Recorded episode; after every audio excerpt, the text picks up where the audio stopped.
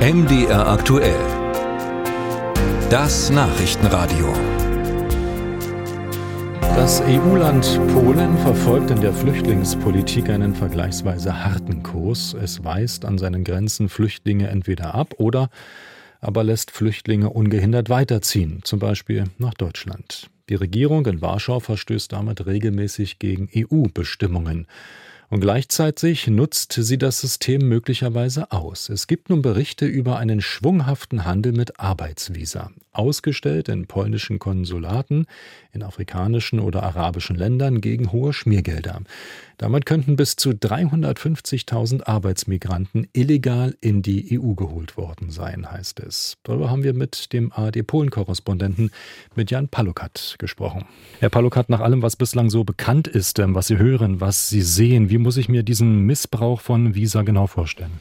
Es scheint im Kern darum äh, gegangen zu sein, dass es möglich war, äh, die äh, üblichen Sicherheitsüberprüfungen zu umgehen, äh, offenbar durch Schmiergeldzahlungen. Die Öffentlichkeit hat erst überhaupt vor kurzem erfahren, dass es offenbar schon seit Monaten Ermittlungen wegen solcher Unregelmäßigkeiten gegeben hat. Offenbar waren da auch äh, Firmen im Spiel, die äh, sozusagen im Rahmen von Outsourcing eingesetzt wurden bei der Visavergabe, um die polnischen Konsulate in aller Welt zu entlasten. Diese Firmen gibt es schon seit längerem und sie wurden auch schon eingerichtet vor dem Regierungsantritt der Peace. Ich äh, formuliere das jetzt deswegen so vorsichtig, weil eben noch nicht so ganz klar ist, wie das alles genau abgelaufen ist. Es Aber eine Vorstellung, Summen kolportiert, ja. die teilweise in, im Bereich von mehreren 10.000 Euro liegen. Fakt ist jedenfalls, es gab solche Vorfälle, aber schon bei der Frage, ob es eben einzelne Vorfälle waren, die Regierung spricht von etwas mehr als 100 Fällen oder eben Hunderttausende, wie das in regierungskritischen Medien inzwischen bezeichnet wird, zeigt, äh, dass hier eine ziemliche Bandbreite momentan existiert. Hm. Das heißt, so afrikanische oder arabische Bürger sind in ein polnisches Konsulat gegangen und haben nach Arbeitsvisa gefragt und ein bisschen Geld auf den Tisch gelegt.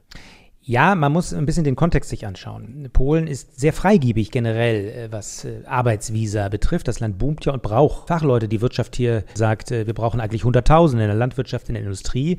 Viele dieser Visa sind an Ukrainer natürlich gegangen, die beim längeren Aufenthalt dann doch eine Arbeitsgenehmigung brauchen. Aber eben auch in den letzten Jahren offenbar doch einige hunderttausend an Menschen aus Ländern, die eigentlich offiziell in Polen nicht willkommen geheißen werden. Und da scheint es in diesem Umfeld eben äh, diese äh, Vorgänge gegeben zu haben, möglicherweise in ganz großer Größenordnung oder nur in wenigen Einzelfällen. Mhm. Wer hat da vermutlich dran verdient? Äh, ist es der kleine Mitarbeiter gewesen oder ging das Geld direkt in polnische Regierungskassen?